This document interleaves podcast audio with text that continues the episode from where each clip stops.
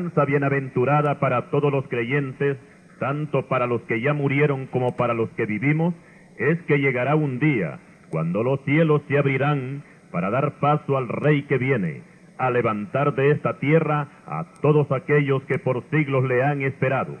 Para la iglesia redimida, este es el evento más grandioso que jamás habrá vivido. A continuación presentamos el tema que llenará de gozo a todos aquellos que en verdad esperan la venida de su Señor, el arrebatamiento de la iglesia.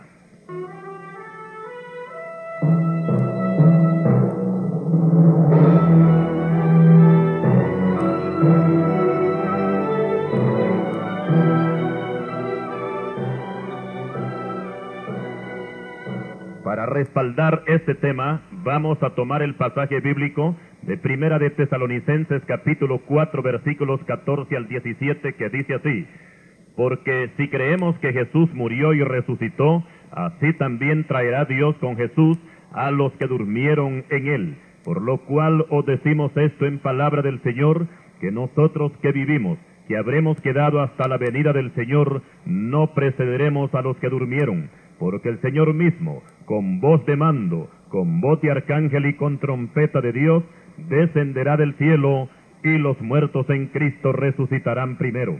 Luego nosotros los que vivimos, los que hayamos quedado, seremos arrebatados juntamente con ellos en las nubes, para recibir al Señor en el aire, y así estaremos siempre con el Señor. Hasta aquí la cita. El arrebatamiento de la iglesia es una de las doctrinas fundamentales que encontramos tanto en el Antiguo como en el Nuevo Testamento y que se ha considerado como la máxima esperanza para todos los creyentes en Cristo Jesús, que han abandonado este mundo por medio de la muerte física y por supuesto para todos los creyentes que actualmente vivimos. O sea que se mantiene viva una esperanza de que muy pronto seremos removidos, arrebatados o trasladados de este planeta hacia otro lugar la iglesia de Tesalónica tenía cierta preocupación por causa de los hermanos que morían con su fe en Cristo. Eh, ¿Cuál era el destino final de ellos? Y es cuando el apóstol Pablo despeja toda duda a este respecto y le dice, tampoco queremos, hermanos, que ignoréis acerca de los que duermen, o sea, de los que ya murieron, para que no os entristezcáis como los otros que no tienen esperanza. Primera Tesalonicenses 4:13. Aquí se mencionan dos grupos, los salvos y los que no son salvos. En otras palabras, los que murieron en Cristo y los que murieron en pecado. Para estos últimos no hay ninguna esperanza, o sea que no están incluidos en el arrebatamiento. Explicamos que no es lo mismo la segunda venida de Cristo con el arrebatamiento de la iglesia. En el Evangelio de Mateo capítulo 24 versículo 30 se habla claramente de la segunda venida de Cristo a la tierra en forma personal y lo mismo encontramos en Marcos capítulo 13 versículo 26 y Lucas 21 27.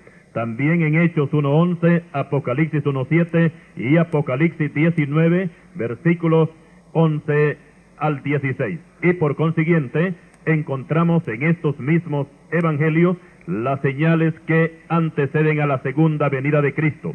Pero queda el cuarto evangelio, escrito por el apóstol Juan, que es dirigido en forma especial para la iglesia. Aquí no se habla de señales como guerras, terremotos, pestilencias, hambres y cristos y profetas falsos. El evangelio de Juan no habla de señales que anuncien la segunda venida de Cristo, sino que habla específicamente del rapto de la iglesia y eso lo encontramos en Juan 14, versículos 2 y 3. Y dice así esta declaración del Señor, en la casa de mi Padre muchas moradas hay. Si así no fuera, yo os lo hubiera dicho. Voy pues a preparar lugar para vosotros, y si me fuere y os preparare lugar, vendré otra vez, y os tomaré a mí mismo, para que donde yo estoy vosotros también estéis. Aquí encontramos el patrón, o sea, el arranque de la enseñanza sobre el rapto ya que más adelante es desglosado en las epístolas de Pablo. Ahora explicamos cómo se llevará a cabo el arrebatamiento y sigue diciendo la enseñanza bíblica, en primer lugar se tocará la trompeta y Cristo descenderá hasta las nubes y en ese mismo momento, en un abrir y cerrar de ojos, tanto los que murieron en Cristo como los que vivimos, seremos transformados en cuerpos incorruptibles e inmortales, y al mismo tiempo y en una forma simultánea en todo el mundo, subiremos para encontrarnos con nuestro Señor Jesucristo en las nubes y después ser llevados al lugar de la espera. Mientras en la tierra son derramados los juicios de los sellos, las trompetas y las copas de la ira de Dios, conocido este tiempo como la gran tribulación. Mateo 24, 21. Algunos hermanos preguntan que si nosotros vamos a ser levantados con las cosas que andemos sobre el cuerpo, como ser la ropa, los zapatos, relojes, etc. Yo diría que todo eso quedaría aquí en la tierra, en un solo montón, en el lugar preciso donde estuviera el creyente en el momento del rapto. En ese momento tendríamos vestiduras celestiales no terrenales. Y nos apoyamos en el pasaje bíblico de Eclesiastés 5:15 que nos dice del hombre que así como salió del vientre de su madre, desnudo, así vuelve, yéndose tal como vino, y nada tiene de su trabajo que pueda llevar en su mano. Recordemos que las cosas celestiales no se mezclan con las cosas terrenales. Ejemplos tenemos con la resurrección de nuestro Señor, que las ropas con que lo sepultaron Nicodemo y José de Arimatea quedaron intactas en el sepulcro. Y vamos a citar este pasaje cuando Pedro y Juan, después de recibir la noticia de que el Señor había resucitado, salieron los dos juntos hacia el sepulcro. Pero Juan llegó primero y vio los lienzos puestos en su lugar, pero no entró. Luego llegó Simón Pedro tras él y entró en el sepulcro y vio los lienzos puestos allí y el sudario que había estado sobre la cabeza de Jesús, no puesto con los lienzos, sino enrollado en un lugar aparte. Juan capítulo 20, versículos 1 al 7. Aquí podemos notar que las ropas con que se eh, levantó de la tumba el Señor Jesucristo eran otras ropas, no con las que fue sepultado. Y su transformación fue tan extraordinaria que ni aun María Magdalena lo reconoció cuando lo vio resucitado. El pasaje bíblico dice que cuando ella se volvió, vio a Jesús que estaba allí, mas no sabía que era Jesús. Juan capítulo 20 versículo 14. Por otra parte, y siempre hablando del rapto de la iglesia, ese día habrá una gran conmoción mundial por causa de tanto creyente desaparecido y podemos imaginarnos a los medios informativos recibiendo cables de todo el mundo, dando la alarma de personas que misteriosamente han desaparecido del planeta, creyentes que viajaban en un medio de transporte y de repente desaparecen del asiento. Esto será un impacto grande para los que se queden. ¿Y qué diremos de un chofer cristiano que también es quitado del volante y los demás ocupantes de la unidad se dan cuenta que el carro va sin chofer?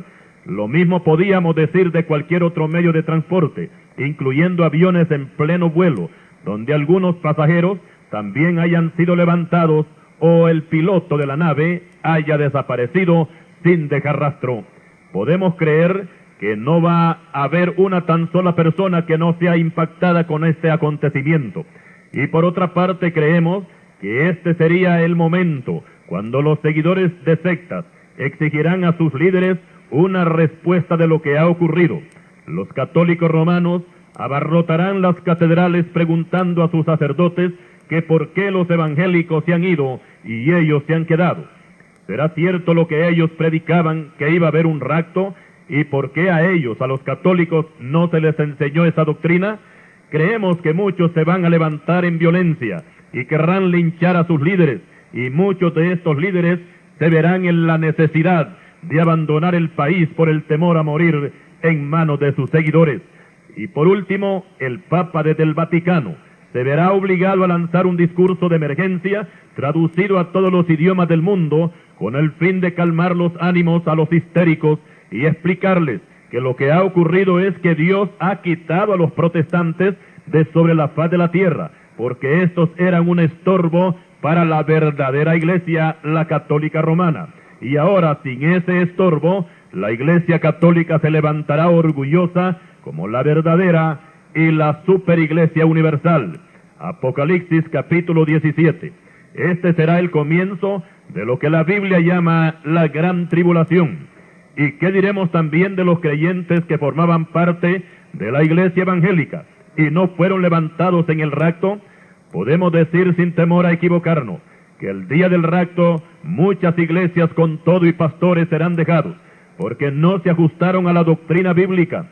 Y esto no es un deseo nuestro, ni tampoco un invento, pues la Biblia lo dice claramente en la parábola de las diez vírgenes, que cinco eran insensatas y cinco prudentes.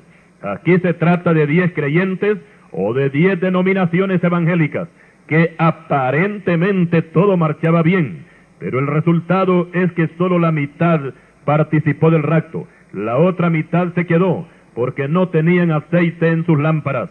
Esto quiere decir que el Espíritu Santo en estas vírgenes insensatas brillará por su ausencia, tal como también se identifica a la iglesia actual con la iglesia de la Odisea, que sus miembros tenían de todo y no necesitaban de nada, pero el Señor los ve como desventurados, miserables, pobres, ciegos y desnudos.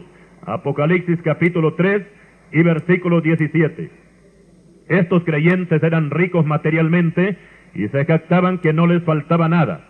Lo único que les faltaba era a Cristo, pues lo habían dejado afuera. Apocalipsis 3:20. Y podemos creer que el día del rapto muchos de estos grupos evangélicos van a hacer fuertes reclamos a sus pastores, porque en vez de poner a sus miembros a orar, a ayunar, a recibir seminarios bíblicos, a hacer vigilias y a santificar sus vidas, en vez de esto le dieron excursiones, conciertos, teatro, danzas y otras cosas que no tienen importancia. O sea que en estos creyentes, estos creyentes conocen de todo. Al único que no conocen es a Cristo. Nunca han estado al pie de la cruz. Algunos piensan que el rapto va a tomar desprevenidos a muchos creyentes. Yo diría que no todos los creyentes quedados serán impactados con el rapto, porque desgraciadamente muchos de ellos desconocen que la Biblia habla del arrebatamiento de la iglesia, porque nunca se los han enseñado en sus iglesias. No olvidemos que el día que ocurra el rapto, ese día se dará por terminado el período de gracia que Dios le ha dado al mundo para eh, que pueda ser salvo. Por eso es que a través de este mensaje le hacemos un llamado a todos los dormidos para que despierten a la realidad y conozcan que el tiempo de gracia se termina. La noche está avanzada y muy pronto se escuchará la trompeta en las nubes, y los que murieron con su fe en Cristo se levantarán de sus tumbas y subirán para encontrarse con el Señor en el aire. Cristo dice, de cierto, de cierto digo, viene la hora y ahora es cuando los muertos oirán la voz del Hijo de Dios y los que la oyeren vivirán. No os maravilléis de esto, porque vendrá hora cuando todos los que están en los sepulcros oirán su voz y los que hicieron lo bueno saldrán a resurrección de vida, mas los que hicieron lo malo a resurrección de condenación.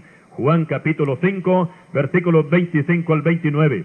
Ahora, para los que vivamos para el día del rapto, Cristo nos dice, por cuanto ha guardado la palabra de mi paciencia, yo también te guardaré de la hora de la prueba que ha de venir sobre el mundo entero, para probar a los que moran sobre la tierra.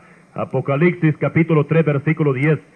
En este pasaje se habla que viene una prueba dura para el mundo, y más que todo se habla de juicios que caerán sobre el hombre pecador. Pero antes que esos juicios caigan, la iglesia santificada, la que no está emparentada con el mundo, esta iglesia será levantada de esta tierra y guardada fuera de este planeta, para que no participe de los juicios. Más adelante hablaremos cómo en el Antiguo Testamento también se habla del rapto de la iglesia y la forma como Dios saca a los justos de la zona de peligro para llevarlos a un lugar seguro. Estimado hermano creyente, no olvide que nos acercamos a la hora cero. Y mi pregunta para usted es la siguiente. ¿Ya revisó su lámpara? ¿Está seca o tiene aceite? ¿Cuánto tiempo falta para que Cristo levante a su iglesia? No lo sabemos. No sabemos el día ni la hora. Solo Dios lo sabe. Lo que sí sabemos es que es mucho más lo que hemos avanzado que lo que nos falta por recorrer. Por eso nuestro grito de alerta para usted es, prepárate para el encuentro con tu Dios. Continuaremos.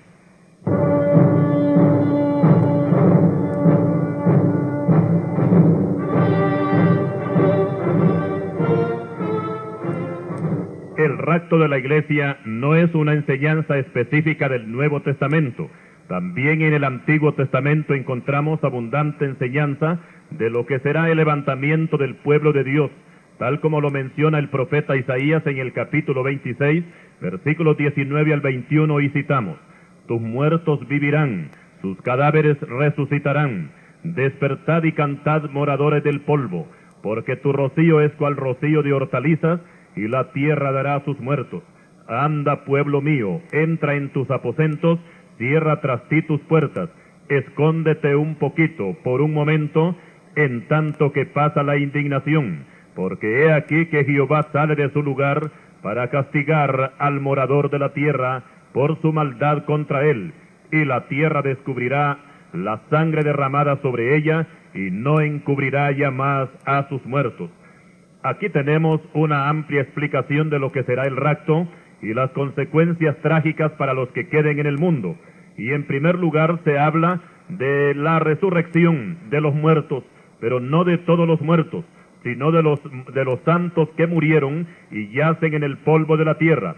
Por eso el pasaje citado dice, tus muertos vivirán. Esto equivale a lo que Cristo dijo frente a la tumba de Lázaro yo soy la resurrección y la vida. El que cree en mí, aunque esté muerto, vivirá. Juan 11, 25. Luego Isaías hace este llamado, despertad y cantad moradores del polvo. Esto es, que se levanten de las tumbas, porque ha llegado el tiempo del arrebatamiento. Después se oye una orden, anda pueblo mío, entra en tus aposentos, cierra tras ti tus puertas, escóndete un poquito, por un momento, en tanto que pasa la indignación. Este pasaje es el equivalente a la parábola de las diez vírgenes y que las cinco prudentes entraron con el esposo a las bodas y se cerró la puerta. La frase escóndete un poquito por un momento en tanto que pasa la indignación, esto equivale a que la iglesia no estará en el mundo, sino escondida fuera de este planeta, o como lo dice más claramente el apóstol Pablo en Colosenses 3, versículo 3, que nuestra vida está escondida con Cristo en Dios. Ahora, el motivo por el cual la iglesia estará escondida es porque a continuación del rapto los juicios comenzarán a caer sobre la tierra. La palabra indignación equivale a la ira de Dios sobre los pecadores. En Mateo 24, 21 se habla de una gran tribulación que no la ha habido antes ni la habrá después de esa, y precisamente que de esa indignación o tribulación es que la iglesia escapará, tal como lo dice Proverbios 11.8, que el justo es librado de la tribulación, mas el impío entra en lugar suyo. Y aquí es bueno explicar que Dios, antes de enviar sus juicios, primero hace un llamado al pecador al arrepentimiento. Algunos atienden este llamado pero la mayoría no lo hacen. Y aquí también cabe una aclaración, y es que el justo no perecerá junto con el impío, dice Génesis 18, 23. Ahora veamos el caso de Enoch, séptimo de Adán. Eh, de este varón se dice, caminó pues Enoch con Dios y desapareció porque le llevó Dios. Génesis 5:24. En Hebreos 11:5 leemos, por la fe Enoch fue traspuesto para no ver muerte, y no fue hallado porque lo traspuso Dios, y antes de que fuese traspuesto, tuvo testimonio de haber agradado a Dios. Lo que encontramos en esta eh, desaparición de Enoch de sobre la faz de la tierra es que Dios se lo llevó vivo sin experimentar la muerte física. Eh, en, diríamos, es una forma de cómo se llevará a cabo el rapto de la iglesia. Y aquí vamos a encontrar dos razones por las cuales Dios lo levanta a Enoch. Primero, porque la Biblia dice que este varón caminó con Dios y dio testimonio de haber agradado a Dios. Y lo mismo sucederá con los creyentes en Cristo Jesús, que muy pronto seremos levantados siempre y cuando presentemos estos dos requisitos, de caminar con Dios y agradar a Dios. La segunda razón por la cual Dios levanta a Enoch es que Él va a derramar un juicio sobre toda la tierra por causa de la maldad de los hombres.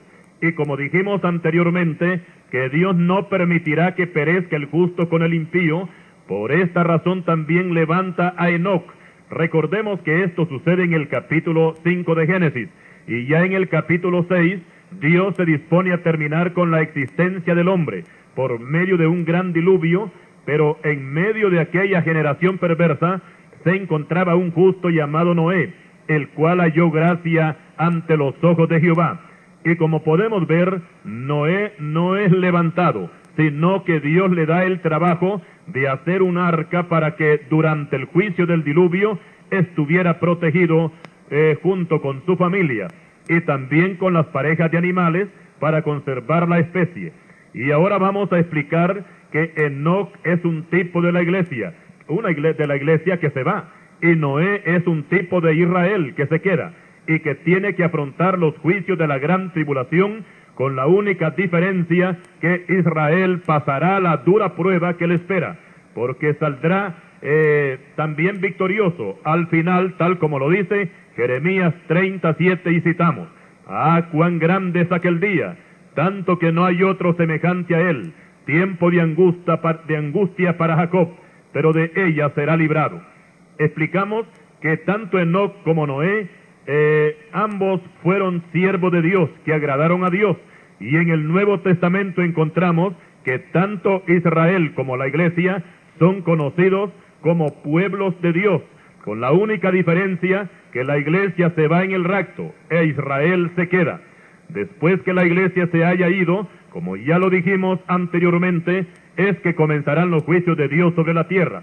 Ahora veamos el caso de la destrucción de Sodoma y de Gomorra, que dos ángeles de Dios llegaron a la caída de la tarde con el fin de destruir esas ciudades, porque sus habitantes habían pecado más de la cuenta y su fin había llegado. Pero los ángeles encontraron un obstáculo para llevar a cabo la destrucción, y es que en Sodoma se encontraba un hombre justo llamado Lot, y Lot no podía ser partícipe de ese juicio, por lo cual los ángeles le instruyeron para que saliera de inmediato de la ciudad junto con su familia, y cuando los sacaron y los pusieron fuera de la ciudad, le dieron esta orden, escapa por tu vida, no mires tras ti, ni pares en toda esta llanura, escapa al monte, no sea que perezcas. Génesis capítulo 19. Y así vemos que después que Lot salió de la ciudad, cayó el juicio sobre Sodoma y Gomorra y las ciudades vecinas. Y así será también con la iglesia, con la iglesia que tendrá que salir antes que caigan los juicios sobre el mundo. Ahora veamos el caso del profeta Elías, que fue levantado en un carro de fuego, segundo libro de Reyes, capítulo 2, versículo 11 y los hijos de los profetas lo buscaron por tres días y no lo encontraron, aunque Eliseo les había dicho que no perdieran el tiempo buscándole, porque no lo iban a encontrar. Y lo mismo había sucedido con Enoch, que lo buscaron y nunca lo encontraron. Hebreos 11:5. Porque a ambos se lo llevó Dios sin, sin ver muerte. Este caso de Elías también es una ilustración de lo que será el rapto de la iglesia que se va y Eliseo es un tipo de Israel que se queda. Explicamos que después que la iglesia sea levantada, Israel será el blanco de todas las naciones y servirá de burla para muchos. Deuteronomios 28, 37. Y esas burlas provocarán el juicio de Dios sobre las naciones y Dios se burlará de ellos. Así está escrito en Salmo 59, versículo 5 y versículo 8. Lo mismo sucedió con Eliseo después de la partida de Elías que se dirigió a Betel y en el camino le salieron unos muchachos de la ciudad y se burlaban de él y le decían, calvo, sube, calvo, sube. Esto era una burla para el profeta porque sabían que Elías había subido, que Dios se lo había llevado y que Eliseo por alguna razón no se pudo ir. Recordemos que cuando Dios se llevó a Elías, Elías y Eliseo iban juntos caminando y hablando por el camino. Y como Dios solo se llevó a Elías, ahora los jóvenes se burlan del que se ha quedado y le dicen, calvo, sube. Esto es como si le dijeran, ¿por qué no te fuiste tú y tu compañero sí se fue? Esta burla molestó a Eliseo y volviendo él atrás los vio y los maldijo en el nombre de Jehová. Y salieron dos osos del monte y despedazaron de ellos a cuarenta y dos muchachos. Segundo libro de Reyes capítulo 2 versículos 23 y 24. Notemos algo aquí muy interesante, y es que después del rapto de Elías cayó un juicio donde murieron cuarenta y dos muchachos. Este número de muchachos muertos equivale al juicio que caerá sobre Jerusalén, donde los gentiles la pisotearán por cuarenta y dos meses. Apocalipsis 11, versículo 2. Y también lo que padecerá Israel cuando sea perseguido por el anticristo en la gran tribulación. Y serán mil doscientos sesenta días que equivalen a tres años y medio o cuarenta y dos meses. Ahora veamos el caso de nuestro Señor Jesucristo, quien vino del cielo con un cuerpo de carne, trayendo el mensaje del arrepentimiento y del perdón. Durante todo su ministerio se identificó como el enviado del Padre, pero el pueblo de Israel públicamente lo rechazó, y eso fue motivo más que suficiente para que se le decretara un juicio a los judíos. Pero ese juicio no se iba a llevar a cabo estando Cristo con ellos, sino cuando Él ya se hubiera ido. Y llegó ese día cuando después de muerto y resucitado, estando fuera de Jerusalén, a vista de sus discípulos, fue levantado sin estar sujeto a la ley de la gravedad de la tierra, y se fue elevando hasta que una nube le ocultó de los ojos de los discípulos, según Hechos 1, versículo 11. Esta ascensión de Cristo al cielo también es un tipo del rapto de la iglesia, porque después que que después de que el Señor se fue al cielo, cayó el juicio sobre Israel, cuando Dios permitió que las legiones romanas se tomaran a Jerusalén y no dejaran piedra sobre piedra que no fuera quitada. La ciudad fue pasto de las llamas, los muertos fueron un millón cuatrocientos mil y los sobrevivientes fueron llevados a Roma como prisioneros. Y precisamente que lo mismo sucederá cuando la iglesia sea levantada que Dios va a enviar un juicio para todo el mundo. Y la causa principal para este juicio es porque se burlaron del Evangelio, rechazaron el perdón de Dios, se burlaron de Cristo y de su iglesia. Y la Biblia dice que Dios no puede ser burlado. Todo lo que el hombre sembrare, eso también segará. Dice Gálatas capítulo 6 y versículo 7. El arrebatamiento de la iglesia es un acontecimiento que nadie lo puede evitar porque ya está escrito en la palabra de Dios. Por otra parte, son muchos los que no creen que esto va a suceder, incluyendo iglesias evangélicas modernas que han descartado las doctrinas fundamentales de la fe cristiana y por tanto no están esperando a Cristo. Pero es necesario entender que todo lo que está escrito en la Biblia, en lo que toca a los eventos futuros, todo tiene su cumplimiento y ya nosotros hemos visto cómo las profecías se han cumplido y el regreso del Señor por su iglesia es algo que ya se siente. Algunos entendidos en teología creen que la vida del hombre sobre la tierra es de seis mil años, aplicando el número seis que corresponde al hombre, ya que el hombre fue formado al sexto día de la creación. Y en muchas páginas de la Biblia, la vida del hombre está relacionada al número seis. Y si hacemos un recorrido histórico, tenemos que desde Adán hasta Abraham se cuentan dos mil años. De Abraham hasta la primera venida de Cristo, otros dos mil años, que suman cuatro mil años. Y de la primera venida de Cristo al año dos mil son dos mil años, que sumando, sumando los anteriores dan la cantidad de seis mil años. Y no sabemos si esos seis mil años están para cumplirse o se cumplieron ya, porque nosotros contamos con un calendario gregoriano que no es muy confiable, como lo es el calendario hebreo, que todos sus doce meses son de treinta días cada uno. De todas maneras, el tiempo ha avanzado y cada día que pasa es un día que queda en el pasado y la venida de Cristo por su iglesia está cada vez más cerca. Es verdad que no sabemos el día ni la hora, porque eso solamente está en la mente de Dios. Lo único que podemos hacer nosotros es estar preparados en todo tiempo, que no nos vaya a tocar como a las vírgenes insensatas que cuando quisieron reaccionar ya era demasiado tarde. Y a través de este mensaje le hacemos un urgente llamado a la iglesia evangélica para que no duerma como, como Jonás en el fondo del barco. Miremos hacia adelante, avancemos sin que nada nos detenga y alcemos los ojos al cielo, porque ya se vislumbran los destellos de un nuevo amanecer para la iglesia.